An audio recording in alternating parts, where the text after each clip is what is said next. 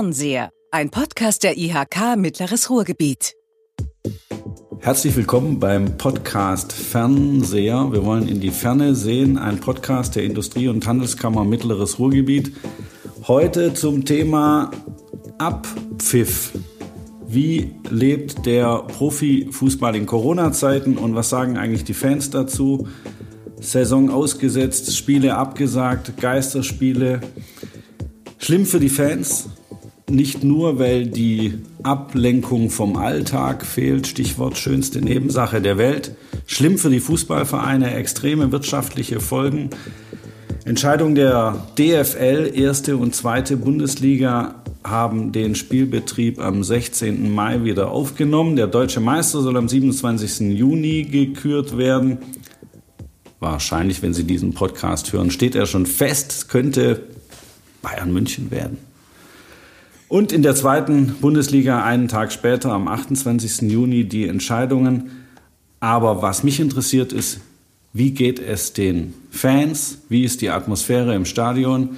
Was hat das für einen Einfluss auf die Zukunft im Fußball? Und ich freue mich total über unseren Gast, Dirk Michalowski, Dirk Michalowski ist der Fanbeauftragte des sympathischsten Fußballvereins im ganzen Ruhrgebiet.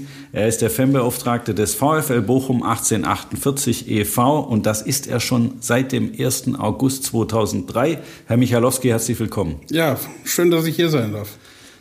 Also ich muss das fragen, aber vielleicht, also Sie stellen sich kurz vor und dann möchte ich wirklich wissen, wie geht's Ihnen in dieser komischen Zeit?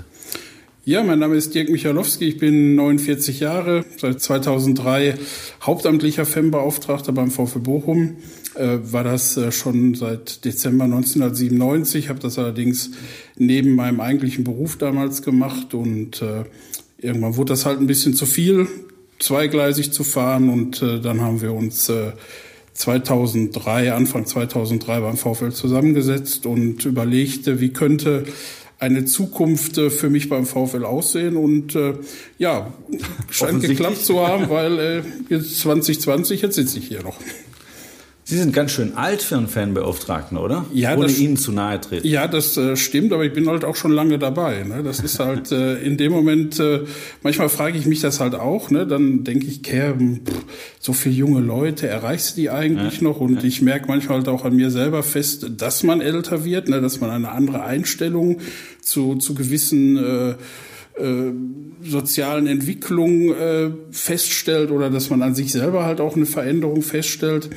Aber grundsätzlich muss ich sagen, das Positive daran ist natürlich, man schöpft aus einem unwahrscheinlich großen Erfahrungspool.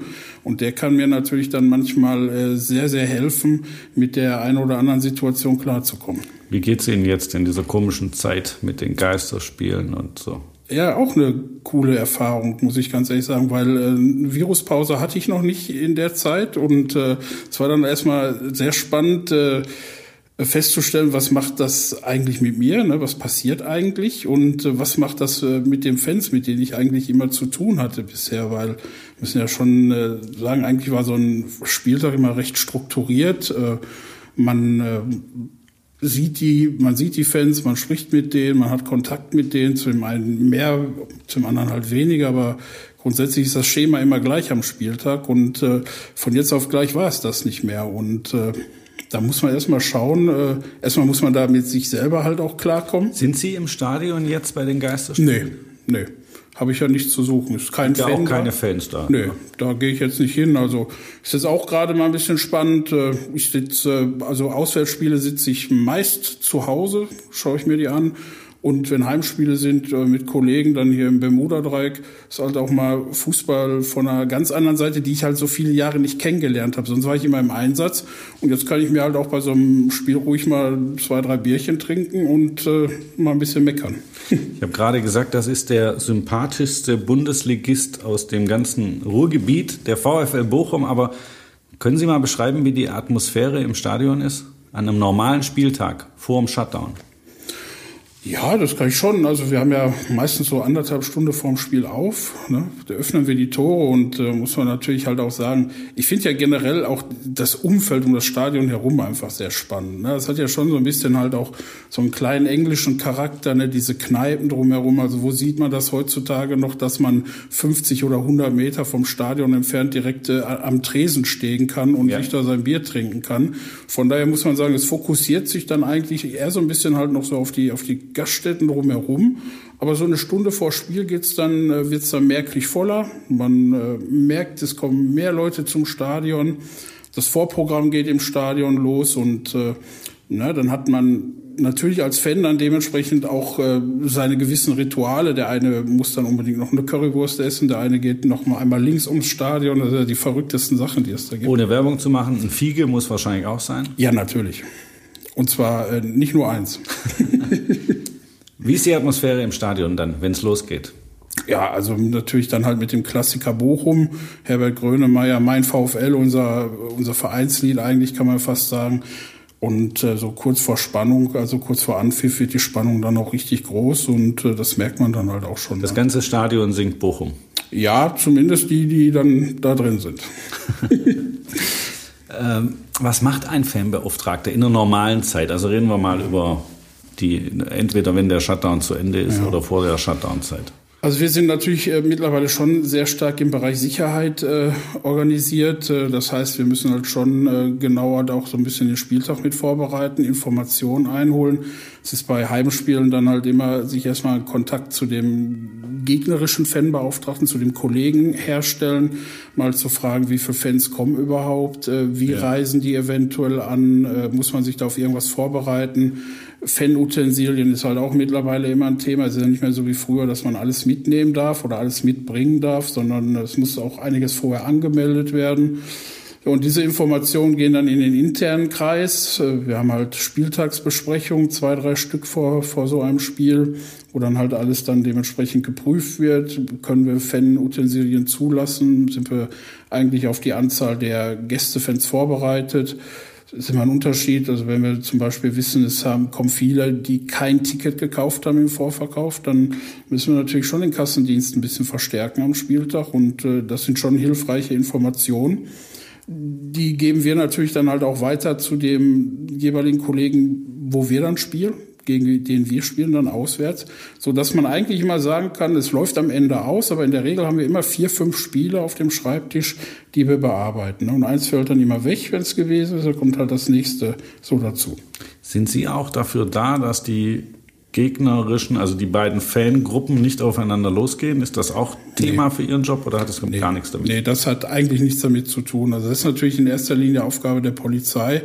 Aber diese Mechanismen, die sind ja schon gespielt. Also recht, man, man weiß ja eigentlich, wie man sich verhält. Es gibt ja bei uns im Prinzip nur zwei, drei Anreisewege. Einmal den Busparkplatz am, am Starlight Express da weiß man halt, wenn dort die gegnerischen Fans ankommen, wie man sich zu verhalten hat oder halt hier vom Bahnhof dann halt die Kastroper Straße hoch in Richtung Stadion. Also. Was heißt das, wie man sich zu verhalten hat?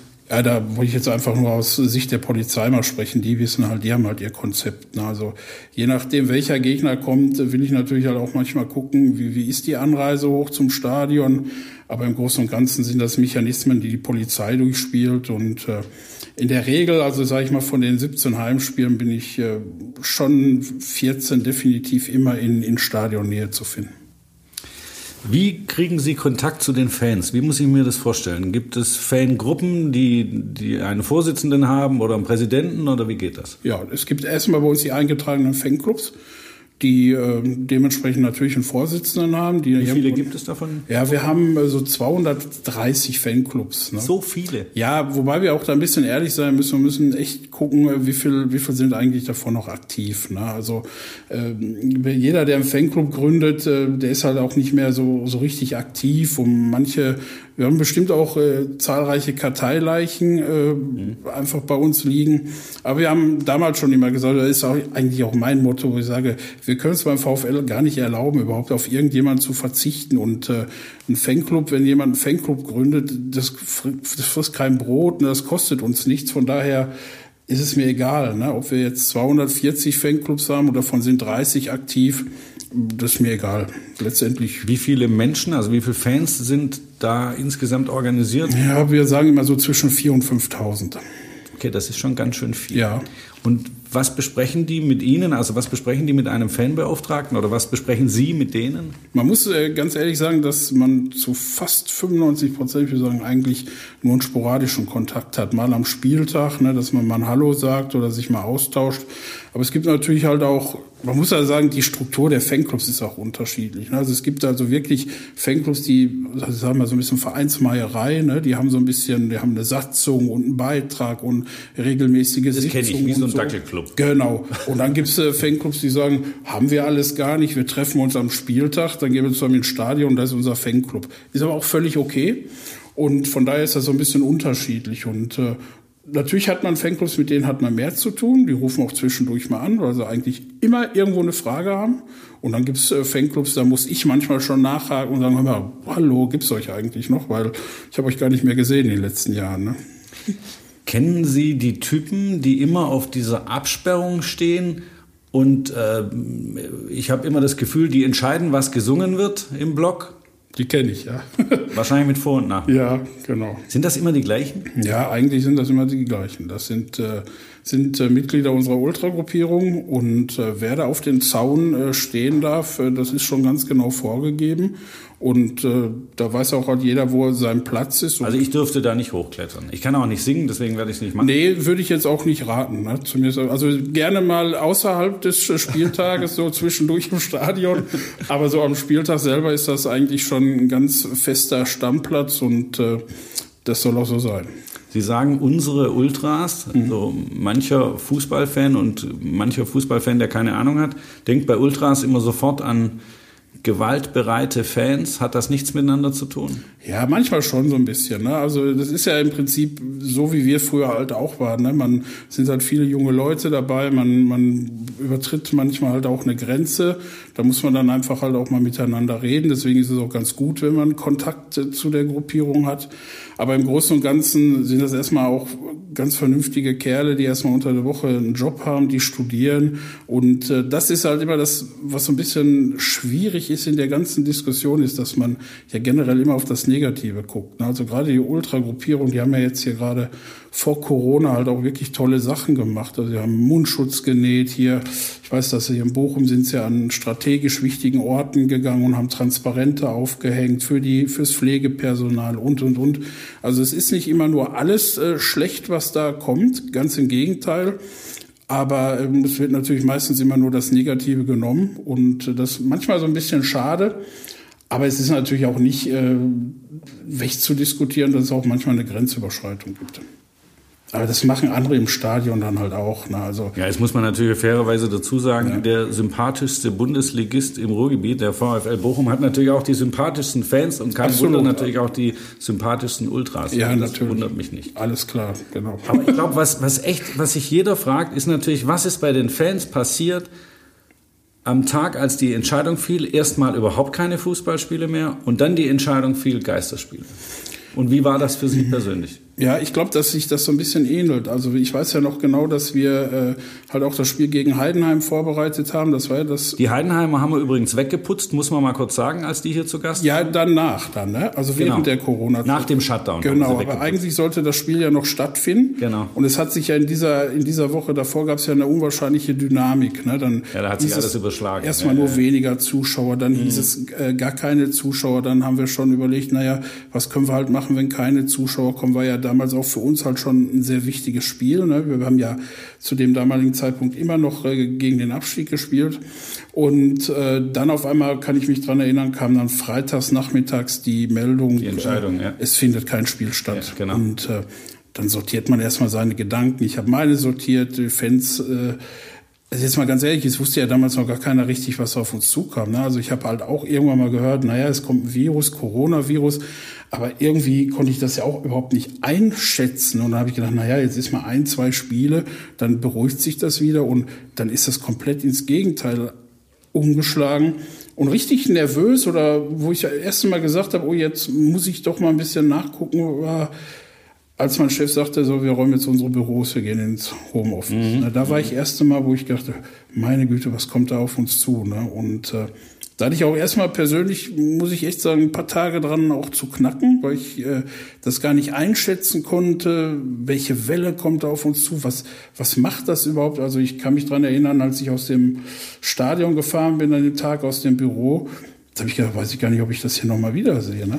Weil das war ja. alles so, so, so ich fand schon, dass eine, eine unwahrscheinliche Dramatik halt da war. In allen Nachrichten hat man was äh, gelesen. Äh, der Oberbürgermeister hat plötzlich eine Ansprache gehalten, die Kanzlerin. Und mhm, mhm. och, da war ich also ehrlich gesagt auch erstmal ein bisschen unsicher. Und ähm, das, äh, ja, ist halt auch immer dann spannend, was er mit, mit sich selbst macht. Ne? Man plötzlich hat man nochmal zusätzlich mit ganz lieben Leuten eine WhatsApp-Gruppe gegründet, ne, mit denen man sich dann abends ausgetauscht hat, ne, um da halt halt so ein klein wenig halt Ablenkung zu bekommen. Und äh, ja, so nach drei, vier Tagen habe ich dann halt schon gedacht, buh, jetzt müssen wir jetzt aber mal schauen, dass wir gucken mal, wie es anderen geht. Und dann habe ich halt ein paar Fans mal angerufen und habe gesagt, du, ich wollte ja mal fragen, was, was ist gerade bei dir? Wobei ich, wenn ich ehrlich bin, wahrscheinlich habe ich das auch am Anfang nur gemacht, um mich selbst halt auch ein bisschen abzulenken. Ne? Weil ich selbst halt auch irgendwie so in so einem Tunnel war und dachte, jetzt musst du doch irgendwas tun. Ne? Und wie haben die reagiert? Also was haben die gesagt? Ja, es war schon auch da schon äh, recht spannend zu erfahren, ne? wie, wie äh, einige für die ist eine komplette Welt zusammengebrochen. Die haben gesagt, das kann nicht sein, was soll ich jetzt machen? Ne? Der, der Fußball ist weg und äh, das, es geht überhaupt nicht mehr. Und andere, von denen ich das eigentlich eher nicht erwartet hätte, die sagten, nee, ist jetzt so. Ne? Wir haben jetzt eine Krisensituation, wir haben jetzt ein Virus, die, es scheint so, dass die äh, Intensivstationen überlastet würden und, und, und. Fußball ist jetzt eine Nebensache und äh, habe ich jetzt auch kein Problem mit. Ne? Also es waren auch ganz unterschiedliche Also die ganze Reaktionen. Bandbreite. Ja, absolut. Ne? Also das, man merkt das schon wie so ein bisschen halt psychologisch, was da halt in den Menschen äh, vorgeht. Ne? Und auch ich habe äh, für mich halt auch wieder eine neue Grenze kennengelernt. Wie sind die wirtschaftlichen Folgen für den VfL? Ich glaube, das Sie kann sind man, hauptamtlicher Mitarbeiter ja, des VfL, ja. das heißt, das muss Sie ja, ja, berühren. Ja, definitiv war auch eine lange Zeit so, ne? weil es war eine ganze Zeit lang gar nicht klar, wann sind überhaupt wieder Spiele und äh, gibt es überhaupt noch mal Fußballspiele und das war schon von, ja, muss man sagen, April bis Mitte Mai dann schon noch ein bisschen kräftezehrend weil äh, man immer gewartet hat, geht's jetzt los oder geht's nicht los. Ne? Also es ging mir da auch in, natürlich halt auch in erster Linie auch um den Fußball, ne? dass es halt auch irgendwie weiterging, aber äh, natürlich halt hat man dann auch seinen eigenen Arbeitsplatz, wie so viele andere in Deutschland in dem Moment auch im Kopf und sagt, ja, wo, wo bin ich im Oktober, November? Ne? Gibt's den Job da noch? Und wenn nein, was mache ich dann und wie? Also da merkt man dann halt auch erstmal so, wie so eine Existenz einen halt auch mal selber ein bisschen berühren kann. Ne? Und Wird der VfL das überstehen? Ich gehe davon aus, ich glaube schon. Also ich äh, persönlich habe jetzt keinen Einblick in die finanziellen äh, Strukturen unseres, unseres Vereins oder halt auch in den Ressourcen, aber ich bin da sehr, sehr zuversichtlich und äh, ich glaube schon, dass es klappen kann. Es hängt natürlich jetzt auch in den nächsten Wochen von, von der weiteren Entwicklung ab. Auch dieses Virus wird jetzt halt, wie es sich momentan so anzeichnet, ein klein wenig schwächer. Kommt es nochmal zurück? Wenn ja, in welcher Form? Muss man jetzt nochmal abwarten. Wir haben gerade schon mal kurz das Thema Heidenheim gestreift. Mhm. Ich würde auch sagen, schöne Grüße nach Heidenheim. Aber ja. es war ja tatsächlich so, nach dem Shutdown, nach dem, nach der, nach dem, soll man sagen, nach dem Lock-up, also nachdem wieder Spiele, zwar nur Geisterspiele, aber wieder Spiele stattfinden durften, war Heidenheim zu Gast und der VfL Bochum war in absoluter Hochform, muss man so ja. sagen. Seit, der, seit dem Lock-up in den Stadien äh, spielt der VfL so, wie wir es uns seit Jahren immer wieder gewünscht haben. Ja. Warum? Ja, wenn ich das wüsste. also als Fanbeauftragter muss man ja eigentlich sagen, das ist eine Katastrophe. Also ohne Fans spielt der VfL besser als mit Fans. Das kann ja, nicht sein. definitiv ist das erstmal ein Und zwar Aspekt. zu Hause und auswärts. Ja, man muss das echt überlegen. Ne? Woran, woran liegt das? Ne? Also ich habe äh, jetzt äh, heute Morgen noch mit einem Arbeitskollegen gesprochen, der sagte, hey, sagte, eigentlich müssen wir ein T-Shirt rausbringen. Ne? Corona-Meister, äh, ich war nicht dabei. Ne? Aber es ist, äh, ja, es ist schon spannend jetzt gerade zu sehen. Ne? Also es, äh, es macht auch einfach äh, riesen Spaß, unsere Mannschaft zuzusehen. Ne? Also das, das läuft wie geschmiert und man keine Niederlagen, man sitzt ganz äh, relaxed vorm Fernseher und sagt, das bringen die locker über die Zeit. ja, schon stark. Leider etwas zu spät, weil äh, man merkt jetzt gerade, der Abstand nach oben ist jetzt gar nicht mehr so weit und vielleicht wäre auch noch ein bisschen mehr möglich gewesen. Was ja am Ende ein bisschen ärgerlich ist. Sie haben gesagt, Sie gucken sich die Heimspiele im Bermuda-Dreieck an. Kurz zur Erklärung für die auswärtigen Hörerinnen und Hörer. Bermuda-Dreieck, das ist das Epizentrum der guten Laune im Ruhrgebiet äh, mit einem Haufen toller Kneipen und da kann man eben auch Fußball gucken. Da werden ja auch noch andere Fans sein. Sie werden da nicht alleine sitzen. Ja. Halten sich alle an die Abstandsregeln? Geht das gut und gesittet? also? Ich bin da generell überrascht, dass das schon der Fall ist. Ne? Also manchmal ja. abends dann sieht man halt auch schon mal ein paar Ausreißer, aber das, ich glaube, das sieht man halt überall, auch wenn man mal mit einem, mit einem Fahrrad unterwegs ist. Aber im Großen und Ganzen äh, ist das schon recht, äh, recht gesittet abgegangen und äh, das war schon ordentlich. Also Leute haben da gut gesessen, haben ihr Bierchen getrunken, Maske aufgesetzt, wenn es Richtung Toilette ging. Hat alles gepasst. Super. Am Anfang war das sehr wie soll ich sagen, es gab mindestens drei oder vier Seiten der Medaille von Geisterspielen. Es gab Leute, die haben gesagt, das kann ja nicht wahr sein, dass die in der Bundesliga wieder anfangen, Sport mhm. zu machen. Es gab die, die gesagt haben, Gott sei Dank dürfen die wieder spielen, denn auch Fußballvereine sind ein Wirtschaftsfaktor. Es gab auch Fans, die gesagt haben, ich lasse mich nicht aussperren. Es gab Fans, die haben gesagt, dann treffen wir uns hinter der Südkurve und machen da Lärm und was auch immer. Jetzt haben wir uns ein bisschen daran gewöhnt, ist mhm. mein Eindruck. Wie hoch ist die Akzeptanz jetzt, was Geisterspiele angeht? Wir wissen ja nicht, wie lange es noch so sein wird. Mhm. Also ich glaube, dass die Akzeptanz momentan noch da ist, also für diese Saison. Ich kann momentan unwahrscheinlich schlecht abschätzen, was in der kommenden Saison passiert. Also die, die Fanszenen und gerade die Fans in Deutschland äh, sehen dem Ganzen, stehen dem Ganzen halt auch schon sehr kritisch gegenüber. Dass man, also momentan war es ja so, bis jetzt, dass man gesagt hat, die Vereine brauchen unbedingt das Geld, sonst gehen sie, sonst sind sie Konkurs, äh, Insolvenzen. Wir haben dann, äh, der Verein, dem wird es dann halt in der Form nicht mehr geben und dann schluckt man halt auch mal diese Kröte und sagt, ja gut, dann machen wir jetzt einfach mal die acht, neun Spiele ohne Zuschauer. Aber ähm, ich warne sehr davor, das zu einem Dauerzustand werden zu lassen, weil äh, auch wenn wir jetzt hier in Bochum äh, plötzlich äh, mehr Punkte äh, einfahren ohne Fans, also man, man, man das darf ist keine Lösung. Genau, also man äh, darf die Currywurst auch nicht ohne Soße servieren. Ne? Also zu den, zu den, äh, zum Fußballspiel gehören einfach Fans und die gehören auch wieder ins Stadion. Und äh, von daher ist es halt auch äh, schon wichtig, dass es wieder äh, gemeinsam losgeht. Momentan sieht's ja so aus, äh, dass das erstmal nicht der Fall ist. Und da bin ich halt auch sehr gespannt, äh, wie der Dialog in den nächsten äh, Wochen halt auch mit unseren Fans oder halt auch mit den gesamten Fans in Deutschland halt dann halt auch äh, stattfindet. Ne? Denn äh, wir haben ja gerade über diesen Blog gesprochen, bei dem ein oder zwei Einheizer immer auf den Zaun mhm. klettern und die Gesänge diktieren oder dirigieren. Ich kann mir gar nicht vorstellen, wie das mit Abstand gehen soll und wie da Atmosphäre entstehen soll. Arbeiten Sie an Konzepten für ähm, ein Lock-up der Geisterspiele, also Fans ins Stadion, aber dann mit viel Abstand, was weiß ich, jeder dritte Sitz nur besetzt. Ja.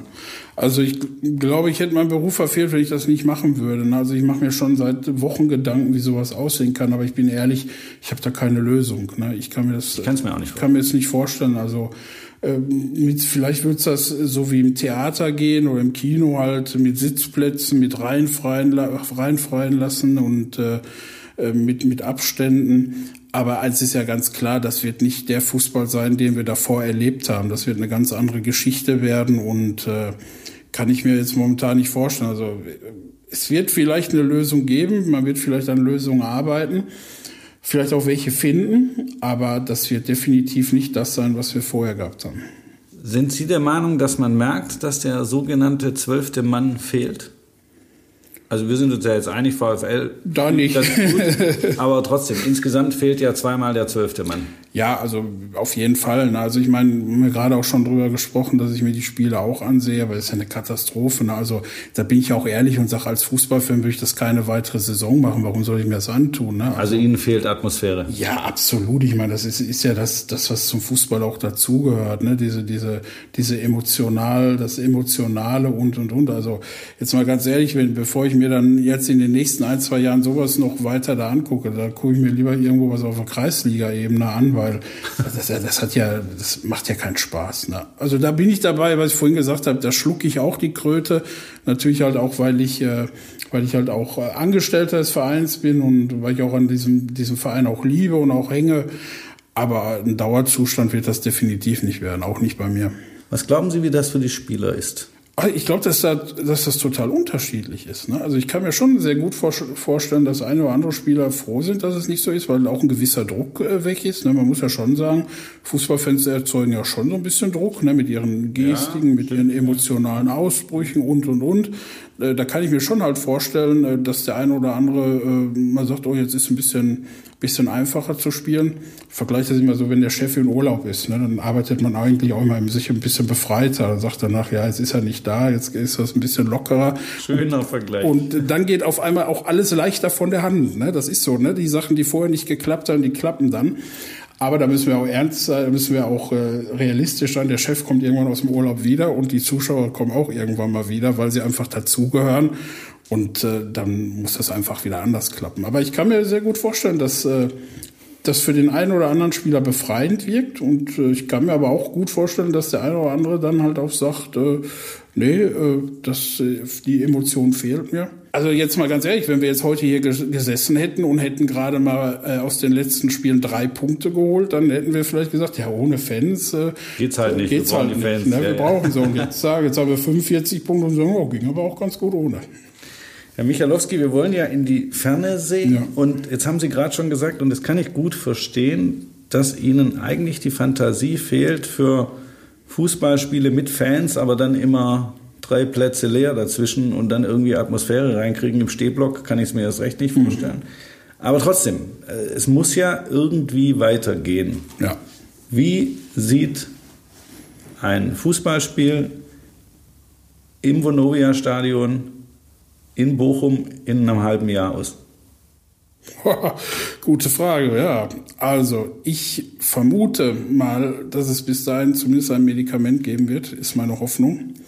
Und äh, ich glaube, dass wir danach auch so langsam wieder zur Normalität übergehen. Also ich, ich kann das mit dem Impfstoff nicht einschätzen. Also ich weiß nicht, inwieweit äh, wie weit die, die Pharmaindustrie da ist oder halt auch nicht. Äh, äh, eine gute Freundin von mir, mit der ich halt Anfang der Corona-Zeit mal darüber gesprochen habe, die hat mir halt gesagt, sagt, du darfst halt nicht die negativen äh, Nachrichten lesen, du musst auch mal das Positive. Und hin und wieder gebe ich dann schon mal bei Google ein, ne, Corona-Medikament und lese mir dann diese ganzen Fake News, das ist ja auch alles Fake, was da ist, aber mal durch, aber es beruhigt so ein bisschen, wenn man dann plötzlich hört, äh, Universität Oxford oder was, ne, Durchbruch, wir haben ein Medikament, stehen kurz davor.